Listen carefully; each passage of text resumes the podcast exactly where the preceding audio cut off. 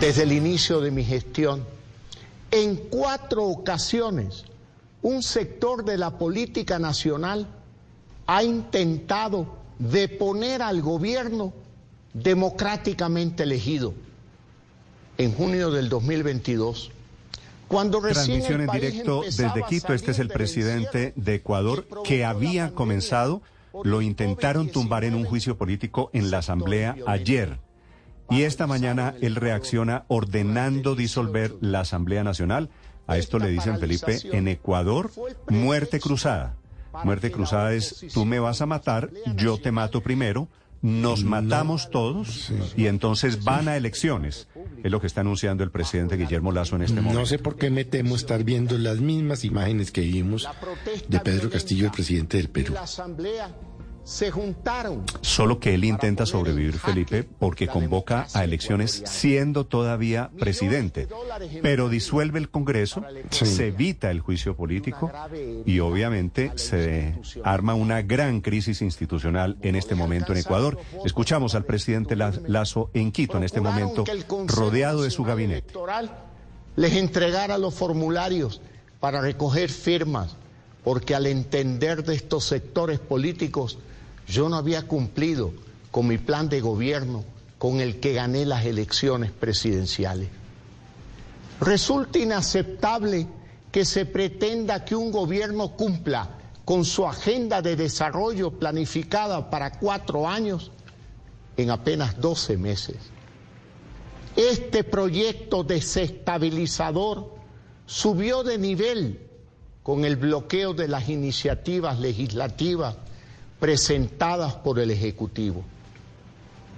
Las propuestas para impulsar el desarrollo de oportunidades, para atraer inversión internacional y para garantizar la educación superior de miles de jóvenes ecuatorianos están archivadas. Otros proyectos, como la ley de recursos hídricos, han sido relegados de la agenda legislativa. Estos son los argumentos cambio, que da el presidente Lazo en este momento. Van a elecciones, Felipe, esta es tal vez la diferencia con Perú. En Perú, el eh, presidente Pedro Castillo intentó disolver el Congreso, pero no llamar a elecciones. Se iba a quedar él, esa es la gran diferencia con lo que está pasando esta mañana en Ecuador. Aquí, y por eso los ecuatorianos le dicen muerte cruzada. Por eso, muerte cruzada quiere decir todos al cadalso.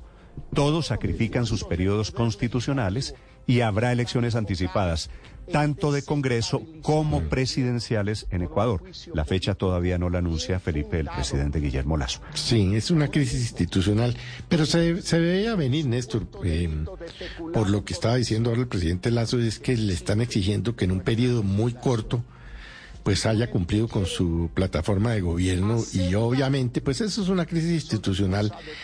¿Quién sabe cómo va a reaccionar el Congreso? Porque ya a esta altura ya las normas empiezan a importarle muy poco Él a los puede- parlamentarios y al Ejecutivo, ¿no? Él puede, él puede disolver al Congreso, puede, puede disolver al Congreso, por supuesto es una medida extraordinaria. Ahora, lo que no quiere decir que el Congreso se vaya a quedar quieto. Y por eso le digo que es una crisis gigante institucional en este momento en Ecuador, que nos va a terminar tocando aquí tarde o temprano, pues teniendo en cuenta las relaciones institucionales, diplomáticas y económicas que tenemos con el vecino país del Ecuador. Así que otro país gol- golpeado, el presidente Petro, que suele hablar tanto de, de Perú y del golpe contra Pedro Castillo, aquí no sé qué va a decir pero, sobre este Néstor. Pero ya ha venido hablando sí, de Lazo el también domingo- el presidente Petro. Sí, ¿no? el domingo. Ya, el ya ha domingo trinado sobre Twitter- este caso. El domingo en Twitter habló de este caso, Sí. acusando al expresidente Andrés Pastrana de pedirles a expresidentes de la región que le retiraran el apoyo a Guillermo Lazo a pesar de ser de derecha, con el argumento, dice el presidente Petro, de que una figura similar pretendería activar la oposición en Colombia de un juicio político en su contra en el Congreso de la, Colombia. La, verdad es que afortunadamente en Colombia nosotros no tenemos posibilidades de esto. Es decir, nadie ha hablado de Pero- enjuiciar a Petro. Eso no es... es, Sí, es- pero hasta el día que sea, hasta el día que ocurra, Néstor, porque es que la verdad es que, eh, pues cada vez pasa más esto en los regímenes presidenciales como lo estamos viendo. Claro, Colombia no ha cometido, a mi modo de ver, el error que cometieron en Ecuador y en Perú, que fue asumir unas eh, eh, instituciones de régimen parlamentario que permite este tipo de cosas, de disolver el Congreso, de anticipar las elecciones, etcétera. En Colombia todavía no ha ocurrido, pero evidentemente, pues el juicio político, como se suele llamar, y yo lo digo entre comillas, eh, por razones de indignidad por mala conducta, por ejemplo, como está en la Constitución colombiana, pues para decirlo con toda franqueza, no requiere sino tener la mayoría en contra, porque ¿qué conducta hace indigno a un presidente? Pues la que la mayoría del Congreso decida que Sí, es indigno. Pero, Eh, pero Héctor, por eso le digo, yo creo que nosotros estamos lejos, lejísimos de eso. Al presidente Petro nadie ha amenazado con enjuiciarlo, nadie No, ha ni, amenazado ni, con... ni a diferencia del Ecuador, que es constitucional lo que estamos viendo. Sí, claro, acá está el presidente no podría disolver el Congreso. No, Allá. Claro, el Congreso no podría disolver el Congreso, pero el Congreso sí podría, eh, sí podría declararlo indigno. Eh, entonces, Pero- pero, Héctor, esta es una amenaza que el presidente no Petro además realista. ha visto desde no siempre. es realista pensar que en Colombia puede pasar esto, porque el Congreso, ni siquiera la oposición, ni Uribe, ni nadie está Yo- hablando de yo- enjuiciar a Petro. Yo, yo creo con, yo creo yo, yo estoy con usted, digamos, en la evaluación política del momento. Lo que quiero decir, y esto yo lo digo es porque además lo he advertido desde hace tiempos, no ahora con Petro. Yo recuerdo que escribí una columna hace por lo menos seis años que se llama El presidente se va a caer. Mm. Y, y lo dije, incluso creo que cuando la, eh, estaba cerca la elección que terminó eligiendo a Iván Duque. Porque en Colombia hemos ido recorriendo un camino que nos puede llevar a esto en algún No, momento. pero- ¿Cuál es pero, el camino, Héctor, Néstor? Yo le, yo le sugiero una cosa, con todo el respeto.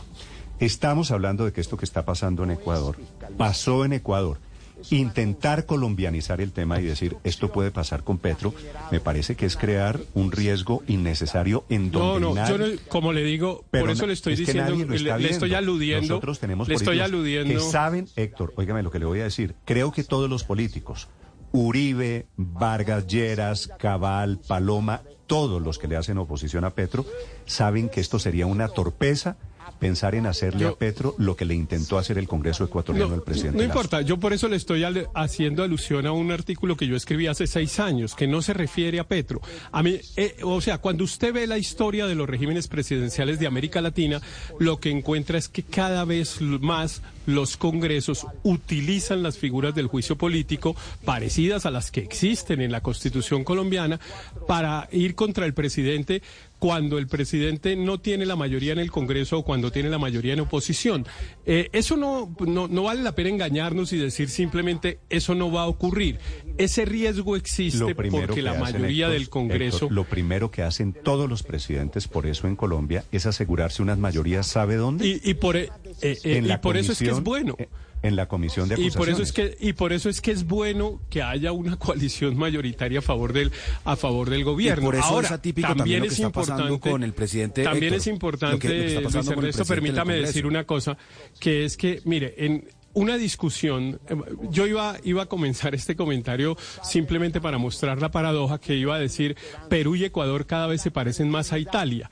Quería compararlos con un país que nosotros tenemos como un referente de desarrollo, en el cual la estabilidad política no es un gran valor. Lo que se valoriza realmente es la representación política. Entonces, o el presidente logra tener una mayoría o no está. Así ocurre en Italia, así ocurre en los regímenes parlamentarios y así está ocurriendo en muchos países de América Pero Latina. Héctor, eso ocurre, eso ocurre porque hay una posibilidad constitucional de que eso ocurra. De hecho, ahorita en Gran Bretaña están pasando por una época de inestabilidad política inédita en el Reino Unido. Eh, pero, eh, eh, pero lo que sí hay que decir acá es Colombia no tiene un marco institucional que permita esto. Lo que está pasando en Ecuador es lo mismo que pasaba eh, y que pasó entre el año 98 y el año 2002, eh, donde donde hubo cuatro presidentes en ese periodo interino Abdala- que Abdala tuvo un relativo Lucio- Lucio exacto, que tuvo un relativo periodo de tranquilidad y que tuvo un relativo periodo de tranquilidad du- de- durante el periodo de Correa y su sucesor está volviendo básicamente porque el marco institucional lo permite. Lo mismo ocurre en Perú. El marco institucional permite que haya ese tipo de dinámicas de forcejeo y de pulsos entre el Congreso de la República los, eh, eh, y, el, y la presidencia de la República. No pasa así en Colombia, pero la referencia a lo que hacía Héctor es muy importante porque en Colombia estamos viendo algo relativamente atípico eh, para los últimos presidentes de la Constitución del 91 y es que la coalición de gobierno no es una coalición sólida. Em, el presidente, uno de los presidentes con mayores dificultades de gobernabilidad ante la opinión fue el expresidente Ernesto Samper, pero tuvo un no Congreso absolutamente sólido O sea, respaldándolo. mejor dicho, mejor Eh, dicho, si no se cayó Samper, Luis Ernesto, me parece buena la, la manera de recordar el gobierno más inestable, Felipe, usted lo vivió, más inestable de la historia reciente de Colombia. Si no se cayó Samper, ¿qué vamos a estar hablando de que se va a caer No, Petro? si y, no hay y son, es que y este son historias políticas vocación- muy distintas. Son historias No, políticas muy claro. distintas. Eh, recordemos en 1997 cuando se deshizo prácticamente el, el engranaje institucional en Ecuador por Abdalá Bucaram, después Yamil Mawad en el 2000, posteriormente al coronel Lucio Gutiérrez en el 2005. O sea, hay una tradición de inestabilidad política. Luego vino Correa, que tuvo ahí unos años. La noticia- es muy diferente a Sí. Mire, Colombia. mire, Néstor, el, mejo- el mejor ejemplo de que estas cosas pueden pasar en regímenes presidenciales parecidos a Colombia es el de Dilma Rousseff. A Dilma Rousseff le inventaron literalmente un delito parecido al que le están inventando a Guillermo Lazo. Eh, en, el en el caso de ella, le dijeron que había maquillado el balance de la nación para pedir un crédito internacional y la declararon culpable y la sacaron. Nunca le probaron el delito o la conducta no era atribuible a ella, aun si hubiese ocurrido. Sin embargo, lograron la mayoría y la sacaron en un Congreso que tiene una característica que se diferencia de Ecuador, Yo no lo veo. que es bicam, pero déjeme, déjeme terminar, Néstor, eh, que es bicamaral, tiene dos cámaras, igual que Colombia, porque en Ecuador y Perú, y esto lo digo porque permanentemente en Colombia hay algunas personas que dicen que el Congreso de Colombia es muy grande y que no debería tener sino una cámara, porque para qué dos que repiten la tarea y tal. No, tener dos cámaras es absolutamente crucial para que este tipo de cosas no pasen. En Ecuador y Perú eh, eh, cometieron el error de volver el Congreso de una sola cámara. Y entonces, pues claro que la mayoría se reúne en la cafetería de al frente del Parlamento, del Congreso, del edificio donde se reúne el Congreso, y dicen, pues tumbemos a este tipo. Ahora, me suena extraño lo de Lazo por una razón, Néstor. Señor. Pero tal vez alguien en Ecuador nos podría ayudar. Yo seguía ayer hasta tarde noche el juicio que se le seguía a Lazo en el Congreso y todo indicaba que no había los votos suficientes para declararlo responsable, porque los eh, el, sector de Izquierda Unida, creo que se llama, hay un grupo político que creo que se llama de Izquierda Unida, estaba dividido y no iba a votar contra Lazo. Y un sector indígena también estaba dividido y no Esos iba a votar unánimemente contra Lazo. 47 votos que maneja desde la sombra el expresidente ecuatoriano Rafael Correa, que ha sido muy protagonista de esta crisis. Ya les voy a contar, atención, está hablando el presidente Lazo en Quito en este momento para volver al tema original. Lazo anuncia hoy, elecciones inmediatas. Sin bloqueos, el gobierno nacional expedirá una serie de decretos ley que cumplirán con el mandato soberanamente expresado por ustedes. He firmado el primer decreto ley de urgencia económica para reducir impuestos, fortalecer la economía de 460 mil familias ecuatorianas y que significará que cerca de 200 millones de dólares regresen a sus hogares. Este decreto ley será remitido a la Corte Constitucional para su dictamen. El Ecuador no se detiene. Los servicios públicos atenderán con normalidad. Las Fuerzas Armadas y la Policía Nacional continúan garantizando seguridad con su labor diaria de enfrentar a la delincuencia y al terrorismo. El sector privado tiene todas las garantías 7 para de 18 desarrollar minutos es el presidente ecuatoriano Guillermo Lazo anunciando entre otras cosas, estabilidad económica. Tienen ellos en Ecuador, Paola, una economía dolarizada, ¿no?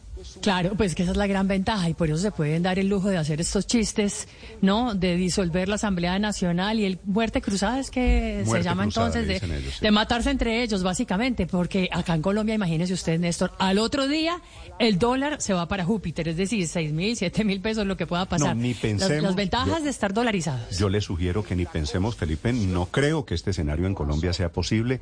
No veo a nadie, afortunadamente hablando, de un escenario de estos, ni de juicio político al presidente de la República, ni este nada. Es un país, este es un país institucional y totalmente más respetuoso, Néstor.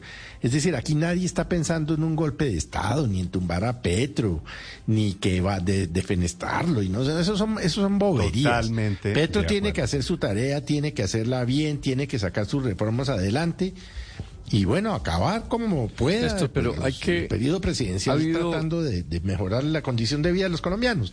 Pero yo no veo aquí, pues, ¿Sabe que los lo que tipos pasa, tomando Felipe? café Para en, esta en el- en el hotel de la ópera, viendo a ver cómo tumban a Petro. Felipe No. sabe que para esta tesis, desafortunadamente, solo hay una persona que sí piensa que es posible esto. ¿Quién? Gustavo Petro. Ah, no, por El supuesto. presidente Néstor. Petro sí cree que, que está en marcha un golpe, que sí hay un plan para tumbarlo. El presidente habla permanentemente de este tema conspiración, digo. Pero fíjese que, en medio de todo que en América gran- Latina ha habido efectos contagio y efecto espejo en otros temas recientemente. Con Chile, pues desde eh, el lanzamiento popular hasta, hasta ahora se quiere ver parecidos en, en la derrota del gobierno de Boric. La estabilidad política en unos países ha sido ausente. En Colombia ha existido por una razón fundamental que es lo que algunos llaman el hiperpresidencialismo, que es el poder del presidente sobre el Congreso, basado en qué? En clientelismo. El sistema político colombiano deriva de su estabilidad de esa, De la mermelada. sí. de esa vocación clientelista. Pero fíjese que ya van dos gobiernos, por primera vez en la historia, que donde eso se está rompiendo. El gobierno Duque gobernó sin una coalición mayoritaria, una política de gobierno de partido, casi la mitad de su gobierno. Eh, tuvo muchos descalabros en el Congreso y por eso al final acudió a construir una, una coalición y muy fuerte, pues, donde eh, con los partidos se tomaron las IAS eh, y lo que se conoce. Y este gobierno empezó al revés, creando una coalición fuerte y parece que Y estuviéramos sí, en un proceso en que esa coalición se está derrumbando, Sí. eh, a- al revés de, de Duque. Duque Eh, arrancó sin y coalición y la construyó podría por el haber- camino. Petro arrancó con coalición y la destruyó pocos meses después. Podríamos Y es estar que acercándonos destruir- a un rompimiento entre gobierno y establecimiento político, Néstor. Las tensiones son muy grandes. Pero si ¿y esas quién reformas ro- de quién- Petro... ¿Y quién haría el rompimiento, sí. Álvaro? ¿Quién lo haría? Pues si lo hace alguien, lo haría Pues mire, Petro. pues mire, la- yo, en mi opinión humilde, hay un enfrentamiento muy grande, tan ideológico y tan terco, de un lado como del otro. El- se acusa al gobierno de estar presentando unas reformas muy ideologizadas, pero la oposición es igualmente ideologizada.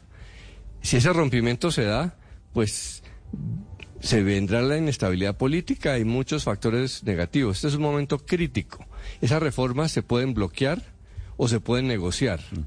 Si se negocian, pues ese primer gobierno de izquierda habrá podido entrar de verdad en la democracia y estabilizarse. Si se bloquean, Bueno, Petro es- no se va a quedar. esperemos Pero que eh, Ah, pero ese, pero ese es el sistema democrático. Lo que eso es lo es que, tiene Colombia, eso es lo que tiene nuestra constitución. Claro, y- y en todo Ecuador- eso, si el Congreso de la República no puede eh, eh, eh, tomar una decisión autónoma sobre X o Y proyecto de ley, entonces de qué estamos hablando. Felipe, Claro, es que para en vincular Ecuador... Es que rompo la coalición de Pero- gobierno y ustedes pero hacen lo que yo que- quiera. Entonces, ¿quién está rompiendo? Pero es ¿Quién que- rompe además que- es que lo- lo institucionalidad? Ha sido muy difícil negociar con el gobierno del las- presidente Petro, por ejemplo, Héctor, en la reforma a la salud. El presidente Petro perdió, por ejemplo, a los conservadores porque él decía que sí y la ministra Carolina Corcho al final no incluía los cambios a los que acordaban. De- de el acuerdo, partido de, de acuerdo, la U le pasó que- lo mismo. Pero déjeme a decir Ecuador. esto, Ricardo. Mire, lo, Ecuador- importa- lo importante no es que no es que eh, la- de lo importante de las coaliciones no es que aprueben leyes, sino que no tumben a los gobiernos. Para eso es que se hace una Bueno, coalición, esa- no esa para aprobar una, una- ley, porque evidentemente una aprobar una ley pues hace Me parece una hace gran que la gente cambie. esta Es para que no se para que no se conven. Y déjeme decir esto, mire, de historia de Colombia. Ustedes acaban de mencionar uno que era obvio que surgiera, que es el juicio político que se le hizo al presidente Samper. Eh, mire, el presidente Samper nunca, nunca estuvo en riesgo de caerse, por una sola razón, porque el Partido Liberal, que era su partido, tenía el 57% del Congreso. Eh, no había ninguna opción de que el presidente Samper quedara en minoría. en cambio, quien sí estuvo a punto... A ese liberalismo, en, cambio, pues no necesitaba ni pero no necesitaba ni siquiera eso. Tenía al, al partido eh, del partido del cual era el jefe, él le tenía la mayoría. Pero mire, en cambio, quien sí estuvo a punto de caerse, y lo dicen las calificadoras de riesgo, miren la historia de las calificaciones de riesgo de Colombia, eh, fue el presidente Andrés Pastrana. Cuando hizo qué? Rompió una coalición que había logrado armar. Había logrado dividir al Partido Liberal. ¿Y con qué amenazó Pastrana cuando, cuando casi se cae? Con tumbar, con, disolver, con disolver, claro, con disolver el Congreso. Por eso, pero pero ahora déjeme decir, sí, sin tener la posibilidad de que en Colombia ocurriera, pero mire, déjeme decir otra cosa, déjeme decir eh, otra cosa que, que, que, yo creo que, que creo que es importante en, en, este, en este proceso. Yo sí creo que el presidente eh, Petro, como usted lo dijo, tiene este fantasma en la cabeza. Y por eso ha cometido una cosa que a muchos nos parece un enorme error, que es estar defendiendo a Castillo.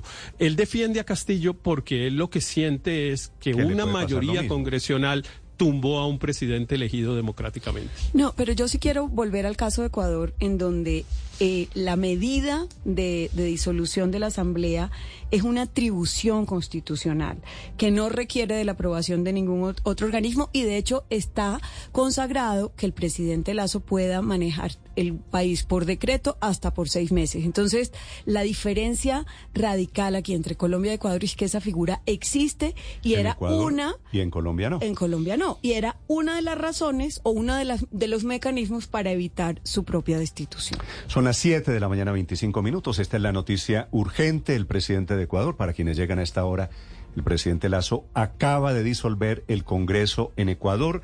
Está convocando a elecciones. Hay un trámite allí jurídico, una aprobación de la Corte y habrá elecciones para barajar de nuevo. Le dicen muerte cruzada porque todos terminan en el ataúd. Él se va del gobierno, pero se van también los parlamentarios que lo intentaron juzgar.